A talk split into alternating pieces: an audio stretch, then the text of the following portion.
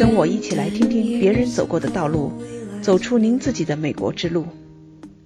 大家好，我是 Michelle，欢迎来到这里听我讲述美国故事。最近我生病了，嗓子哑了，所以耽误了几个星期的节目制作，还请大家谅解。上期讲到的是我回到自己的母校克拉克大学，为在校学生分享时的我的个人感受。那天我遇到了几位来自中国的留学生，其中有一位名字叫做 Katie 的 MBA 学生引起了我的注意，于是我就邀请他参加我的节目，给大家分享他读 MBA 时的感受。嘿，Katie，我很高兴，我前两天到 Boston 这边，到 Clark University，我的母校哈，在那里见到你。那次去的话，也是回到母校，尤其是我们 MBA 这个专业的学生，啊，我很高兴有这机会，当时跟大家做一些分享，也很高兴当时你。在跟我的这个分享过程中，你提的一些问题，所以我们就有这个机会来 follow up 了。能不能先给我们简单的介绍一下自己是什么时候到美国来到 Clark University 来读书，然后现在读的是什么专业的？我是今年二零一七年秋季到美国来，就是也就刚来几个月。我现在读的专业是 MBA，然后方向是 marketing。从你的角度来讲，能不能给我们简单描述一下？你这才第一学期哈，描述一下你现在的读 MBA 的学生的生活状况。就是你这学期修几门课，你一周大概要怎么个上课法？你的生活规律大概的讲一讲，让咱们这个还没有读 MBA 的，还正在琢磨这件事情的同学有个概念。是这样子的，我们学校的 MBA 总的要求是十四点五到十五点五个学分，两年内完成。这样子算下来的话，可能每个学期最好能修个四到五个吧，这样子压力就不会很大。但是因为我是第一个学期到这边来嘛，所以再加上他有很多那个先修课要先学，最后七七八八搞下来，我这一学期只选了三门课，一门课就是一个学分，是这样吗？对对对。啊，三门课那是比较轻松，会有一个就是适应的过程，也是需要花时间的。就是不光是学习嘛，然后尤其是因为我其实是离开学校有一定年数了，所以就是一个职场中的人又转回全职学生的一个身份，就是这也是需要一个适应和调整的过程。我认为我在。学习的这个过程当中，还是会觉得有一些挑战的，因为这个研究生的课程本身就和我以前的那些本科的那个课程的那个学习方法是不一样的。然后美国这边的教育和中国的教育也是不一样的，所以我也没有觉得这是我只选了三门课，我就觉得哇好轻松啊，这学期好像也没有什么事情了。对，那你讲讲你现在是一个什么样的一个呃学习方法？你刚才说到不一样。这个挑战大概是什么样子的？描述一下。这边的学习说白了，全部都要靠自己，就是没有任何人去规定你要学什么，什么时间学。当然会有一个 deadline，就是。你的作业或者说你的学习必须要什么到什么时候为止，这是有一个规定的。但其他的所有，不管是你的学习方法、进度也好，都你自己去控制。而且作为一个 MBA 专业的学生来说，我现在我我这学期选的三门课，它的上课形式都是很不同于原先在国内本科阶段接受的那些形式。它非常要求这个课。的参与度，你不光是作为一个听众吸收知识，你还必须得进行一个反馈。我觉得这个就是中美教育一个非常大的差异。所以，我作为中国学生，我在这个过程当中就花了很长时间去适应，不像美国学生，他们是非常呃非常适应这种模式的。但是中国学生就是比较适应输入。我现在要做的就是。怎么样在输入的过程中，还要学着怎么样去更大的输出我学到的或者说我理解的一些东西。你用的这两个词儿用的非常好，输出和输入哈，确实是咱们中国的教育通常是学生在下面做的听记笔记，老师讲的东西想办法把它记住然后理解。刚才你这一说，我也回想起我当年在读 MBA 的时候，我花的最多的时间是在图书馆里。基本上是每天早上就会到图书馆里去，然后开始啃那个课本。咱们这些课本，每一本书都是一寸多厚，一寸到两寸厚的那种大大的。然后老师从来不会给你讲课本。但是话说回来了，就是说你不去看这些东西，你的课堂你就没办法反馈出去。像以前吧，反正你私下里面如果说不看书不预习，但是上课的时候老师都会把你需要掌握的东西都会讲出来，你就等于说你在课堂上把你这些东西学到。但是在这边的话，就是你如果之前不去读那些阅读材料，不去看 case，你到课堂上就是懵的，人家老师都不会去跟你说那些知识点，都是直接进入什么小组讨论啊什么的，然后其他同学都在侃侃而谈，总归能说出点什么吧，然后你可能就傻眼了。对，都不知道他们在讲的是啥呢。确实是，呃，另外我还想起我当年一开始第一学期也是，虽然我一直在外企工作，英文算比较好，但是我记得我当时读课本也确实很费劲。我不知道那个课本你得读几遍哈，每个星期就上一次课的话，你这一次课你要准备多长时间？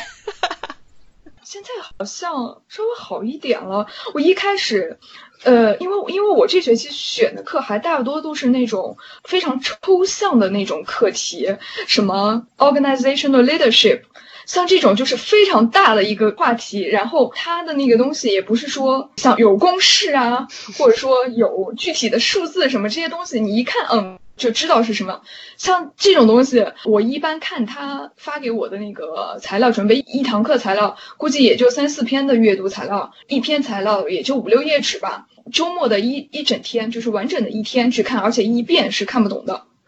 起码得看个两遍三遍，然后对我还得做非常详细的一个笔记。通过这个，我这学期倒是摸索出来一个方法，就是学这种很抽象的课，列提纲真的是非常有用，把那思路一步步都列出来，这样子还是比较好能理解这个课到底在说些什么。你看了这些要点，你把它记录下来，你就知道这条线儿是怎么回事了。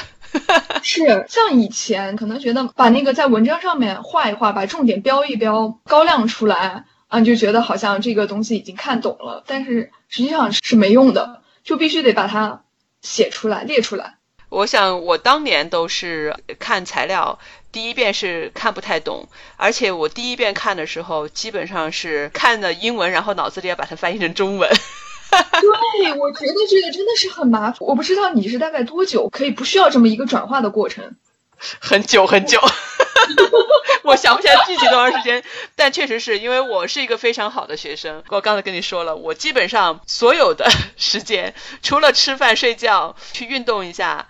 还有上课的其他时间，我全在图书馆泡着。咱们学校那个图书馆是我最爱的地方，那里有我的专座，而且是每天晚上都是被赶出来的。因为那时候他们图书馆我忘记是几点钟关门了，但是他会有警察在里面在那喊图书馆关门了，确保每一个角落没有人在里面了。所以我每天晚上都被赶出来。到那种程度，现在是通宵了。如果我还是我当年那镜头，我肯定就是在那睡觉了。确实真的是很用功，因为这个作为留学生，你像我当年也是像你一样哈，我是工作了五六年我才出来。幸运的是我一直是在外企里面，真的是用英文。可是。看这些东西，像你刚才说的这个 organizational leadership，还有组织行为学、组织领导学，还有一些其他的课程，这种概念平时是没有接触过的，看起来确实是很费劲，脑子里需要这个转换。就算你转换成中文，然后你上下还要回头再看几遍，才会把这个 里边的逻辑这些内容给真正吃透。不见得吃透了，至少你吃个差不多，你能够去上课了。因为我发现，就是我们要学的很多东西都跟心理学相关。哇，我觉得这个真的就是太复杂了。MBA 确实是不一样，NBA 这个东西它是一个应用型的东西，它和那些基础学科是非常不同的。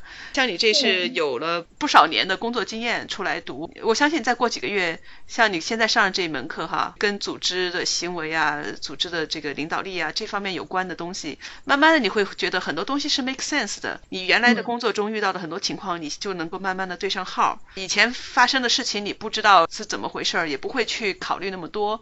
但是你有了这一套基础之后，我相信你会很多东西会恍然大悟。这也是我想申请到美国来读 MBA 的一个诉求吧。我觉得就是实战的这些东西已经有一部分了，但是我觉得我的这个知识体系还需要再完善一下，因为我一直做一个某一个专业的东西，可能就是思维会受到限制。我需要来自不同背景的人进行一个这种思维上的一个碰撞，这样也许会得到更多的灵感，为以后的职业做规划。那既然讲到以前你工作哈，我倒想在这个方面再深挖一下。你当年大概干一种什么样的职业？为什么在那个节点上做了这么一个决定，放弃了工作，要重新回到学校当学生了？我本科实际上读的就是保险专业，然后我毕业以后，直接也是进的保险公司。保险公司嘛，大部分都是国有企业，而且我原来工作的服务的。公司属于央企性质的，刚开始工作那几年，内心可能还是有点想法的吧，就是会觉得，嗯，一定要好好的把自己的专业发挥出来。我刚开始是在业务管理岗，这个岗位呢，主要是对着我们公司的一些业务进行风险评估、审核，进行一个 approve 这样一个过程。公司会有一个总的政策在头顶，所以实际上也没有什么发挥的余地，也谈不上多专业。对，就是操作性的，对吧？把按照他的这些规定把这事儿干出来。执行政策，说白了就是执行政策。我进去的时候，我们公司刚成立，我就相当于最老的一批员工吧，所以就是各方面的机会还有待遇，其实还是挺好的。我是觉得我的工作不应该是这样子，就是因为你在这个过程当中，你会慢慢的丧失一种动力。就每天只是重复的做一些机械的一些工作，这个时候正好我当时的一个领导跳槽到其他公司，会有一个就是从管理岗转到业务岗的一个机会。问我想不想一起去，这是我第一次突破，就想挑战一下，因为我觉得有一定业务拓展的这个方面的能力，因为这个业务拓展不光就是达成业绩这么简单，它会锻炼你各个方面的能力，包括社交啊、沟通啊、协调、技术，我们行业内的那种技术的提升，可以试试看。怕这个东西做了一段时间，觉得并不适合我，我再回到业务管理岗，那肯定是还是属于锦上添花的一个经历。所以我就去了，在后面的两年当中非常锻炼人，因为后线管理嘛，实际上是不需要太多跟外界接触的。我还是属于比较不太愿意去表达自己。你转到业务岗以后就没有办法，这个环境强迫你必须要去适应新的角色。但是我就发现，你就克服了第一步以后，你就后面都是很正常的。慢慢的觉得我还就挺享受这个过程的。但是在这个过程当中，又慢慢的觉得有一点不好，就是国内的职场环境里面有弊端，是我不是太喜欢的。我就考虑到，是不是可以先停一停，再多学一点东西，然后做一个人生新的选择呢？所以我就考虑出去读个书。那你加起来前前后后工作了多少年呢？六年左右。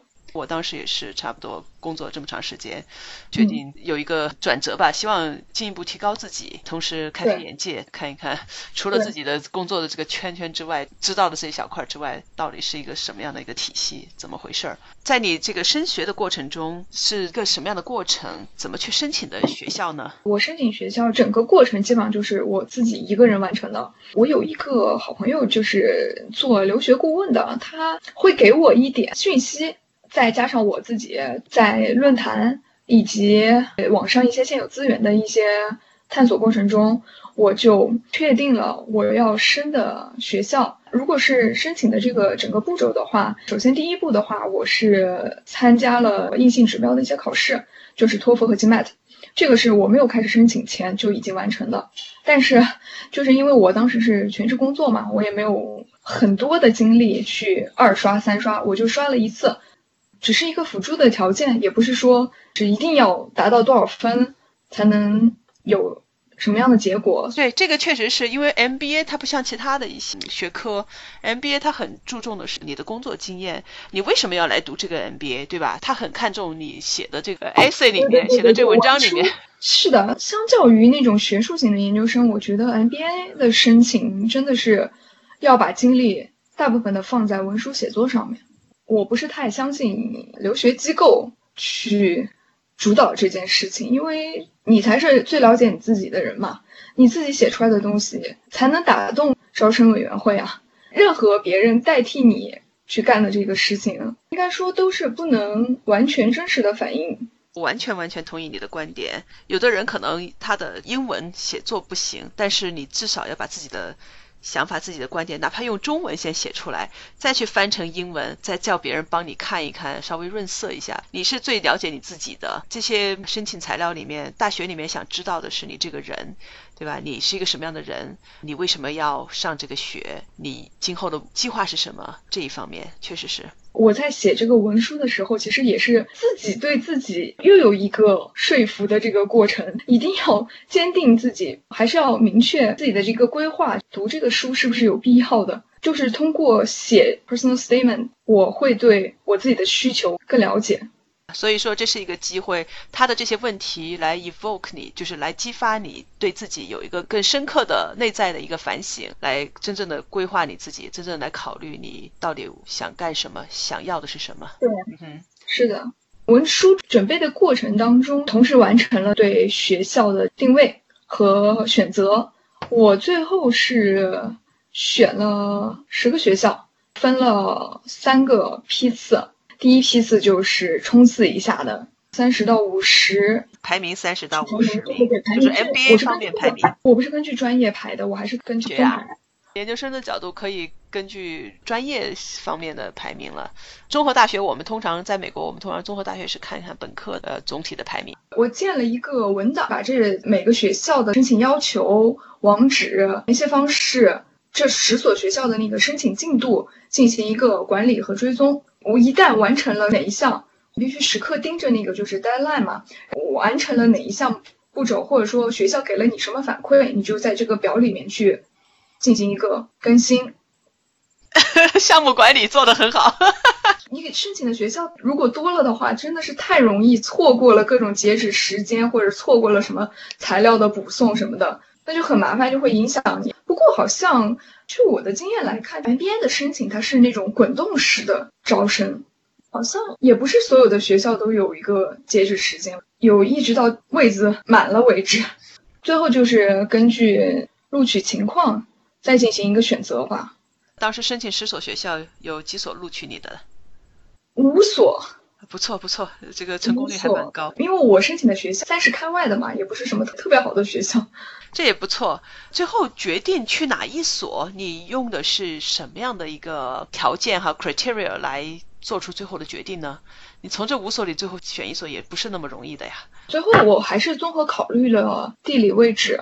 学术氛围以及学校的口碑，地理位置的话，开始的时候我会在美国东西岸两个犹豫，因为我其实是对中部就是没什么感觉，或者说没什么特别深的了解。然后我有考虑过中部，主要是在西海岸和东海岸，但是呢，东海岸毕竟历史沉淀的比较多一点，在学术方面，学术氛围就非常浓，因为名校很多很多。然后我比较看重的就是。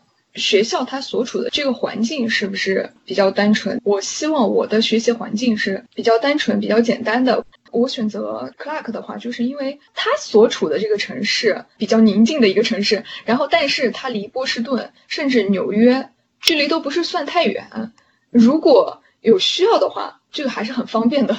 确实是到波士顿，我印象中不到一个小时。一个小时左右，对，一个对一个小时左右，就是哪怕坐大巴一个小时嘛。然后如果去纽约的话，三个小时。所以这个地理位置对你来讲很重要。然后学校，你还是希望一个 学习的环境，学术气氛对对对对对。还有就是学校口碑吧，学校口碑啊，嗯，会在论坛里面看大家那些讨论，可能就是有的学校。是有很多非常厉害的教授和校友啊，或者什么这方面是很厉害。但是呢，学校太大了，人多嘛，然后那可能环境就会复杂一点。像克拉克的话，像我来了，我也再次印证了这一点，跟之前看到的这些讨论都是差不多的。这个学校它很小，都是采用那小班教学，每堂课的人都不是特别多，你就会有。很多很多机会去跟教授接触，他们基本上一两节课以后都知道你叫什么名字。我觉得这个在其他学校就很难做到了。你像我们这附近的华盛顿大学，大课堂七八十个人的，甚至上百人的、几百人的都有。几百人。我不知道你现在的课堂多少人，我当年也就二十来个人吧。二十来个，还是二十来个啊，还是这样哈，确实是。对对对，要跟老师多多接触，因为我跟我的教授，尤其是有几个女教授吧，我确实跟他们关系很好，到现在还保持联系。我很敬佩他们。现在当然大家比较平等了，那会儿觉得他是老师嘛，是教授。但是就算是那样的话，他们还会请我到他们家里去，我还在他们家里玩过，呃，甚至是老师家里头住过。我有在那个课上听 Professor Grieve 提到你，非常骄傲，真的是多少多少年前的老师 Professor Grieve 是我的 favorite。下一期。我和 Katie 将进一步的讨论出国读 MBA 和在国内读 MBA 的利与弊，并给准备申请 MBA 的学生一些我们个人的建议。有正在考虑读 MBA 的同学，请留意了。那我们下周再见。